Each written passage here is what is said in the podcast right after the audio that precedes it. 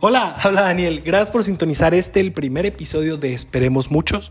Nomás para avisarles que hubo un ligero problema con el audio en los primeros dos minutos. De ahí en fuera todo está perfecto y espero disfruten este episodio. Muchas gracias.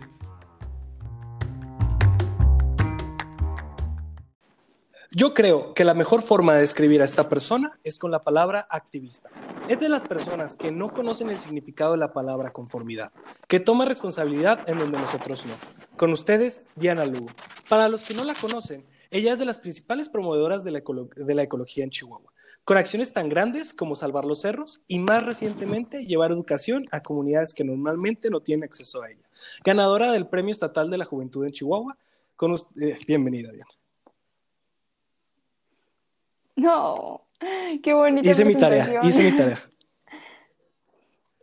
Ay, muchas gracias. Neta, es, se me hace un verdadero honor que hayas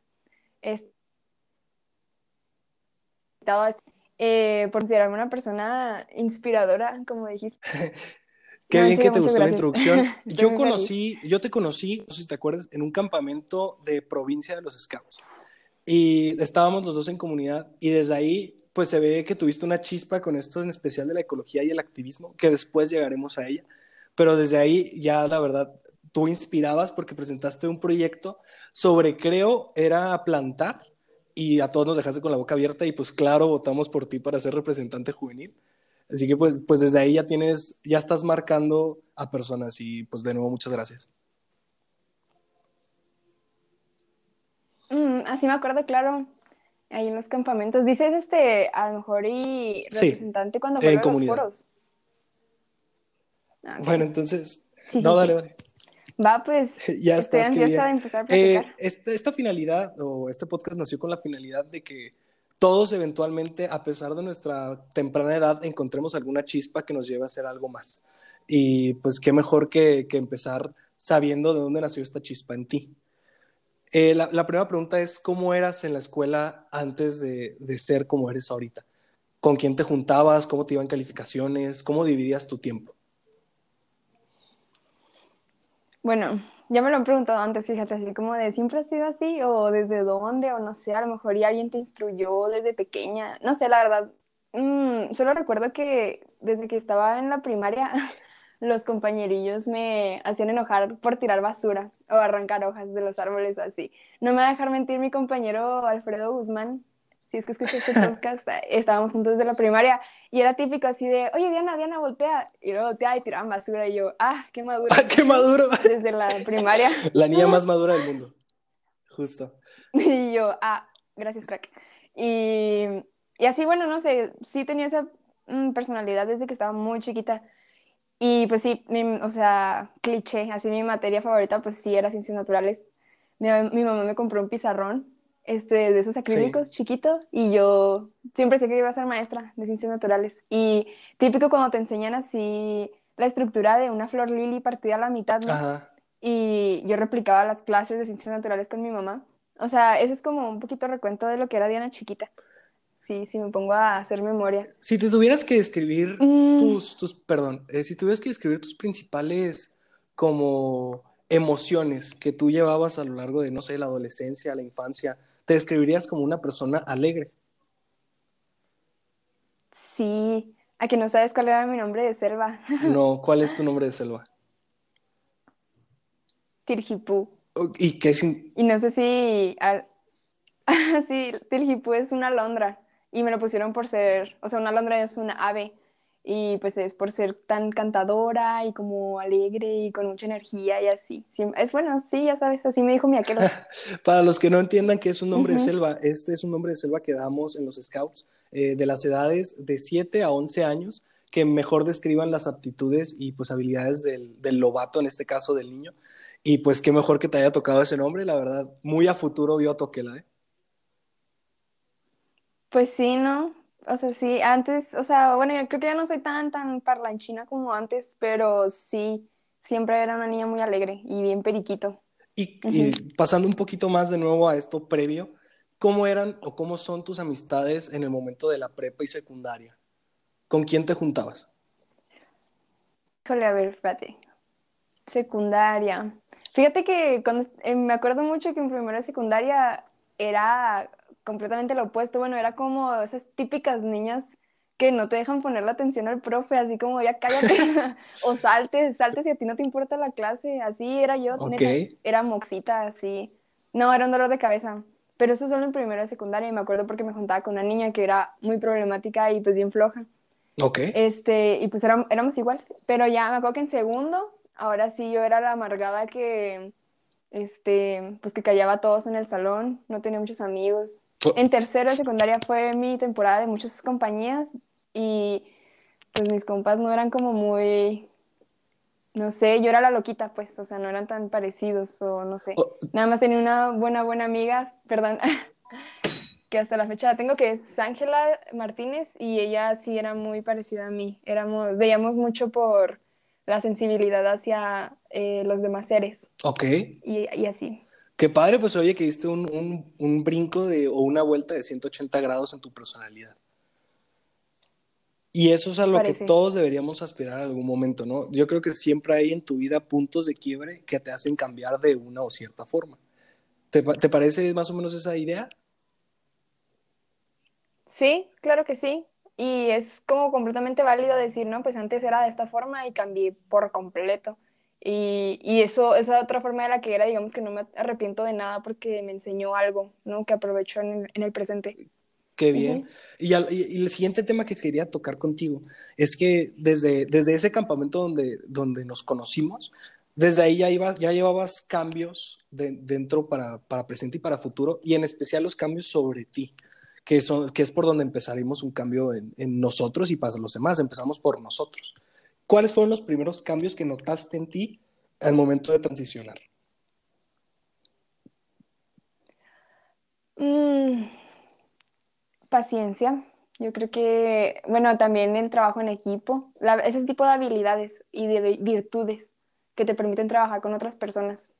Eso fue, se fue desarrollando, lo fue aprendiendo poco a poco a base de errores. creo que serían las cosas principales. Eh, organización.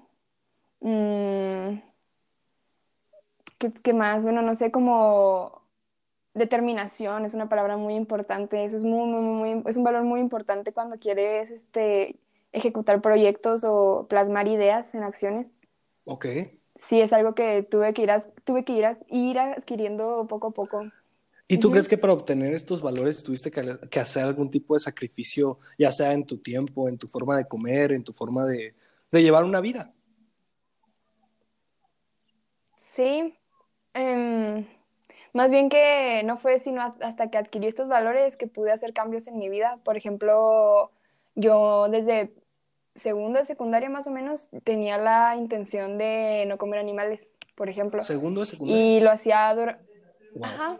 Y lo hacía durante intervalos, así como lo hacía por una semana, lo hacía por tantos días y así, ¿no? Era como poco a poco. Y preparándome, preparándome, pero más o menos como por tercer semestre de bachilleres dije, o sea, desarrollé suficiente determinación para decir, mis convicciones son más fuertes que mis seres, mi, mi placer de comer o mi este, sentido gustativo, ¿no? Ok. Entonces tengo determinación y ya me decidí que ya no voy a comer animales y ya lo dejé de hacer. Ese es un ejemplo, por ejemplo, así. Y, y pues se aplica en todo, o sea, en sí, hasta que no desarrollé bien esos valores que había mencionado antes, no pude ejecutar ideas que tenía. Y cuando empezaste a adquirir esos valores, ¿notaste cambios en tu forma de actuar en la escuela y en tus, y en tus círculos de amistades? Sí, pues yo creo que sí, este, repercute en todo.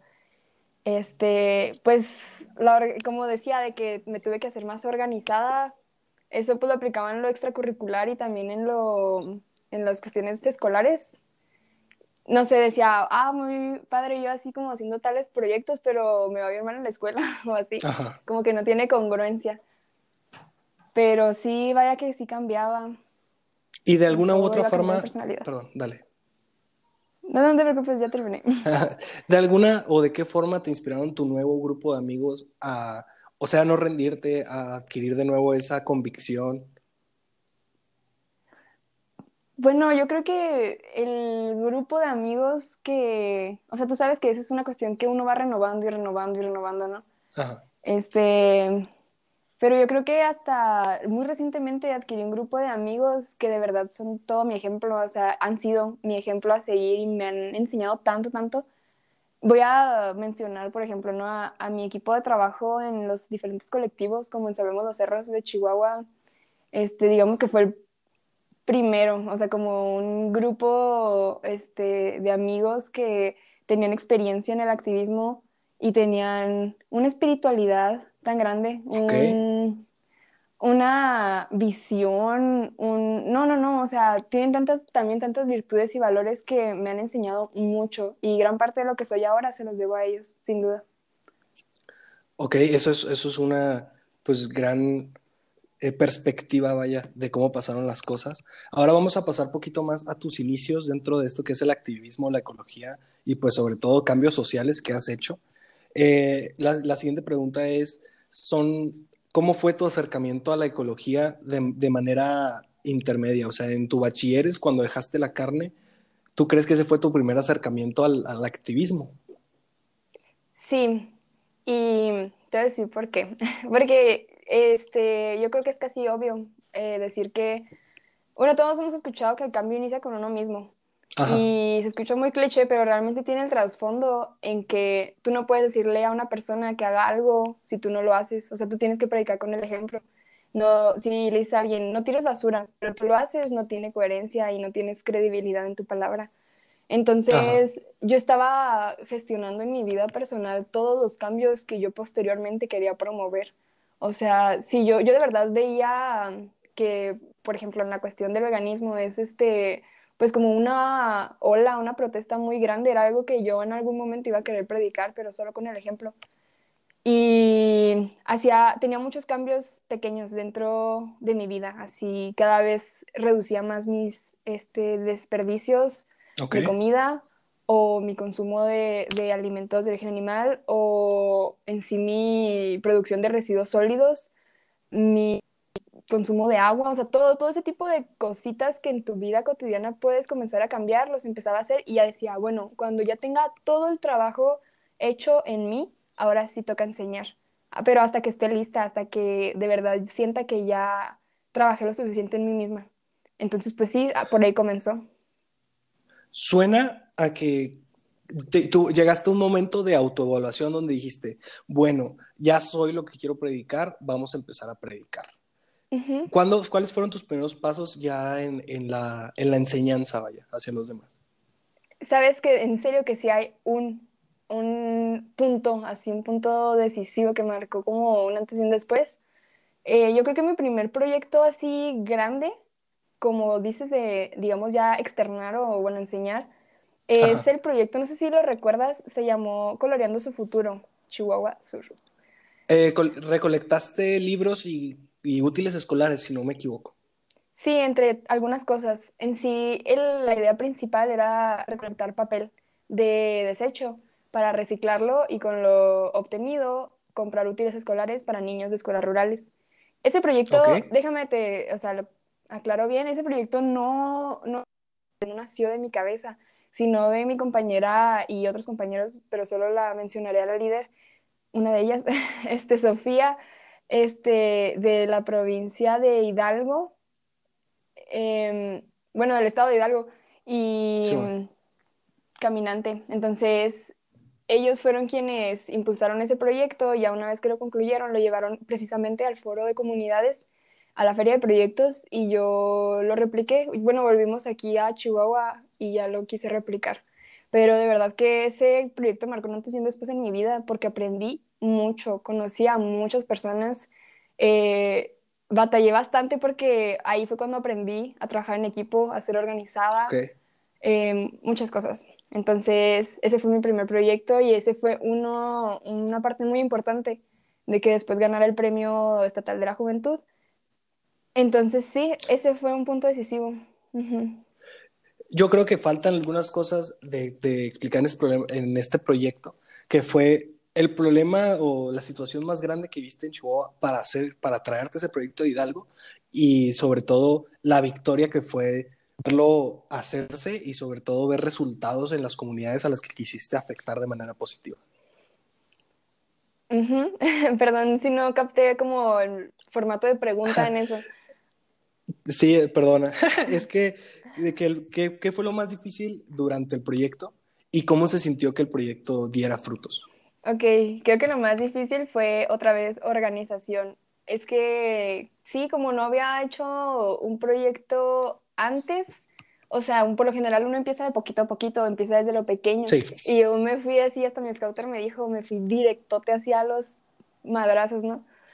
Eh, sí, era un proyecto muy grande para ser el primero, entonces tuve momentos de estrés así brutal de que se me caía el cabello, porque por problemas de organización hubo un momento en el que mi equipo de trabajo fue muy inestable y casi que pues trabajaba casi sola hasta que hubo una segunda convocatoria de equipo de trabajo y ya recibí más ayuda. Pero al principio, este, el problema de organización, eso fue lo más difícil, sin duda. Eran muchas, muchas tareas para que yo las hiciera sola y lo mismo que te decía, eso de trabajar en equipo, a mí me costaba delegar tareas a los otros participantes y me quería cargar todo el trabajo a mí misma y eso pues obviamente es un error, pero lo aprendí con la práctica. Eso fue lo más difícil.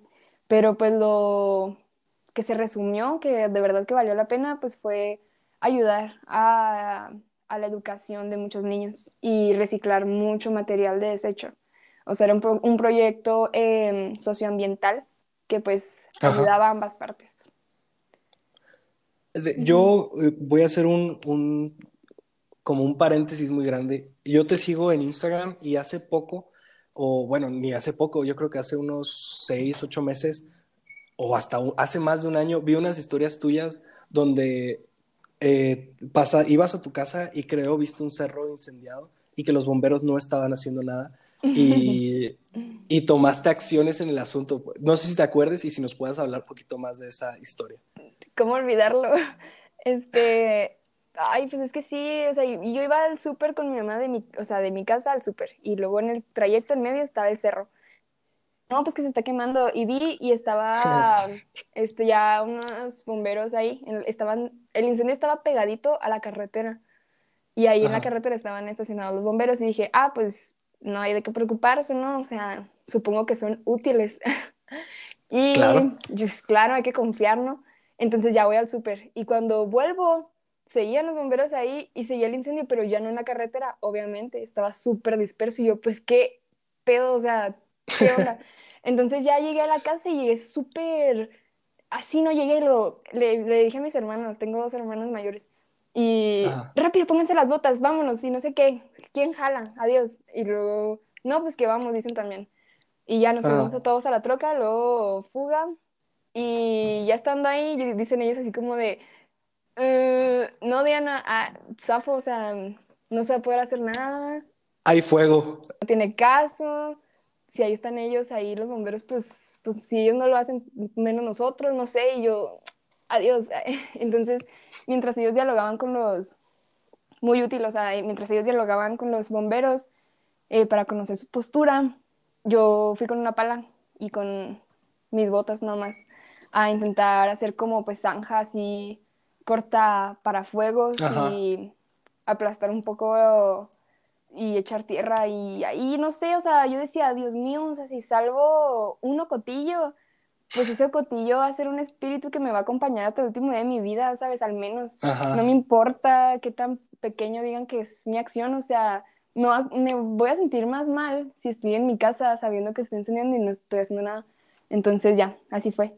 Y llegué a mi casa casi llorando del coraje porque, pues como viste en las historias, yo diciendo, no manches, o sea, hacen falta bomberos forestales en la ciudad porque la situación climática no está como para que sigamos dejando que nuestras pocas áreas verdes se incendien. Y los bomberos que tenemos, los bomberos que tenemos únicamente hacen su trabajo o siquiera se molestan en bajarse a la patrulla cuando el fuego está acercándose a viviendas. O sea, solo defienden la vida o cuidan la vida de las personas, pero no la de los demás seres. Y ese es el problema. Y de hecho hay algo muy interesante que después, este, si tenemos tiempo, te platicaré, hablando de, de bomberos forestales. De justamente bomberos forestales. Eh, había una, toqué este tema porque había una pregunta que, que iba, que era ¿cómo podemos encontrar nosotros, o sea, personas que todavía nos falta encontrar nuestra chispa o esa determinación para tomar acción? ¿Qué nos puede ayudar en nuestra casita? ¿Cómo encontrarlas, dices? Ajá, ok. Este, pues la verdad es que benditas redes sociales, o sea, es una súper herramienta que incluso tomó más poder ahora en tiempos de pandemia, se pasó al activismo digital, que lo que ayudó mucho esta, este año de pandemia fue como un lapso de convocatoria, porque así la información, pues vaya que sí llegó a más lugares, ¿no? Desde su casa pueden seguir en sí la, el movimiento de, de los colectivos a través de redes sociales, a través de sus perfiles.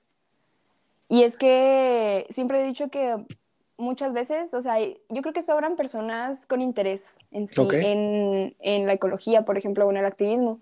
Pero lo que pasa es que muchas veces no sabemos qué hacer, o sea, realmente dices, ¿qué puedo yo como individuo hacer?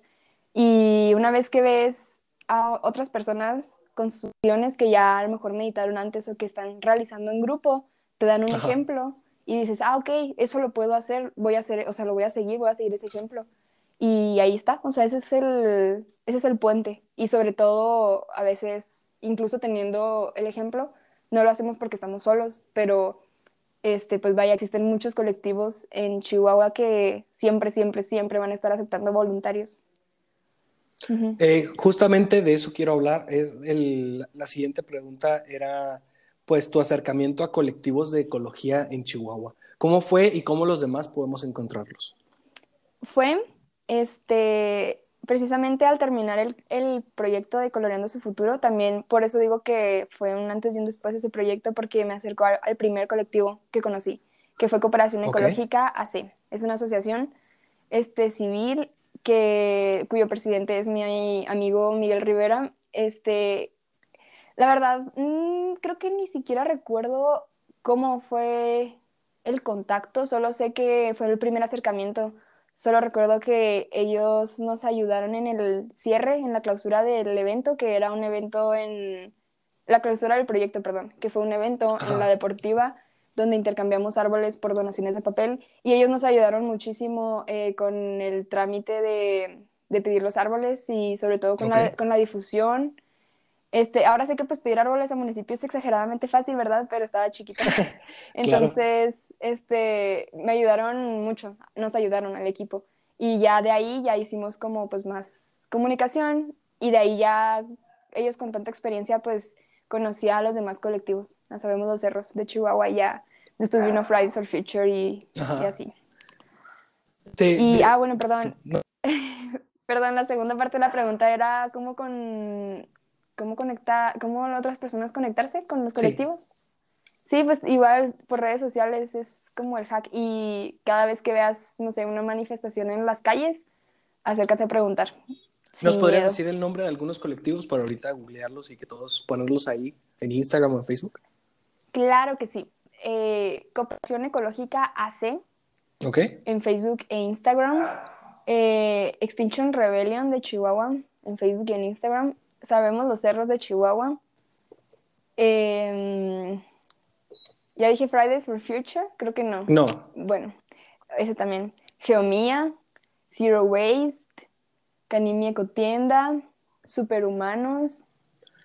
hay muchos más de los que yo imaginaría. Hay muchos más de los que puedo recordar en sí. Justamente hoy estaba viendo así como una lista de colectivos que se están apuntando para un evento que vamos a tener el siguiente sábado y pues eran nombres nuevos, entonces también también yo desconozco de muchos, pero vaya que sí hay. Eh, siguiendo al, al, tema de tu vida en el activismo, la siguiente pregunta es tu victoria más importante personalmente y en el activismo. Ay, qué pregunta. Espera.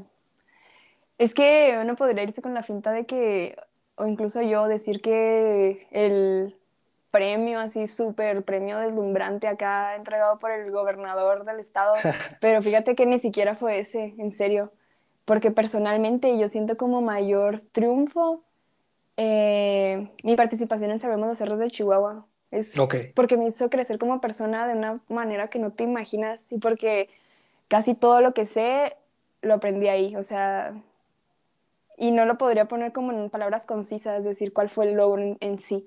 Solamente yo creo que es pertenecer ahí. Es, eso es. Wow. Y la, verdad yo estoy impresionado con todo lo que me estás diciendo, con tus experiencias, con pues con el camino que tuviste que recorrer, porque eventualmente, como te dije antes de empezar a grabar, no acabas si no empiezas. Y los, los inicios pueden ser muy raros, los inicios pueden ser pues algo forzados, pero pues yo, yo creo fielmente que todos tenemos un camino, nomás falta verlo. Y a veces es muy obvio ese camino. Eh, háblanos si quieres ahorita de tus actuales proyectos, dónde podemos encontrarlos y cómo podemos seguir. Ok, a ver, vamos a ver. Mm, pues yo creo que ahorita estoy este, iniciando algo muy bonito que es un equipo de trabajo para el colectivo Fridays for Future en Chihuahua. Lo estoy llevando a la mano con mi compañera Sara Arroyo. Nosotras fuimos quienes este, convocamos al, al, equipo de trabajo y pues las personas que respondieron a la convocatoria, nuestros compañeros de trabajo, son chavos que tienen mucha, mucha iniciativa, interés, buenas ideas y tienen muy plasmado el valor del altruismo. Entonces, eso me parece que es algo que tiene mucho potencial y es algo que me emociona mucho. Ese es uno. Eh, otro sería tal vez, pues estoy estudiando, o sea, estoy, o sea, como estudiante de biología marina, creo que es un proyecto, o sea, es un paso más cada día que aprendo algo porque con ese, con ese conocimiento planeo a muy largo plazo, este, pues estar trabajando, estar ejerciendo mi profesión para cosas obviamente de la rama conservacionista de especies y de ecosistemas enteros. Eso claro que pues es el más a largo plazo, ¿no? Pero igual de, igual de impresionante, ¿eh? ¡Wow! Gracias. ¿Y qué más? ¿Qué más? Híjole, pues yo sigo trabajando, o sea, sabes, me queda poco tiempo aquí, en, sinceramente, en el estado de Chihuahua, entonces trato de no saturarme y de no estar como con más, o sea, planificando más, me explico, y habrá tiempo para eso. Ahorita estoy trabajando con unas compañeras en, la, en una escuelita rural en el cerro Huahuachic, Coronel. Y eso es algo a lo que le estoy dedicando mucha atención y tiempo y amor, en serio. Este, pues sí, creo que es lo más y la última pregunta de, de, lo que para mí fue pues, una maravillosa entrevista, porque de nuevo tuvimos contacto y pude conocerte más. Eh, si tuvieras que dar, eh, un, darte un consejo de, hacia ti hace tres años y un consejo hacia ti en cinco años, ¿cuál sería? Sería, ninguna acción es pequeña. Okay. Solamente planifícalo, y hazlo. Eh, nunca la menosprecies ni dejes que alguien te diga que, es pequeña o que no va a tener un, verdadero impacto. Eh, déjate influenciar y también sea una influencia para otras personas, pero una vez que aprendas bien. Entonces sí es, eh, aprende y enseña siempre, hasta la cosa más pequeña. Mm, y ya, creo que sí. Y sé humilde también, en serio.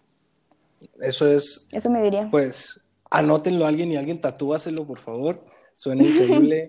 Eh, de nuevo, muchas gracias por acompañarme. Eh, no sé cuándo salga este episodio, pero en cuanto salga, obviamente te paso el link.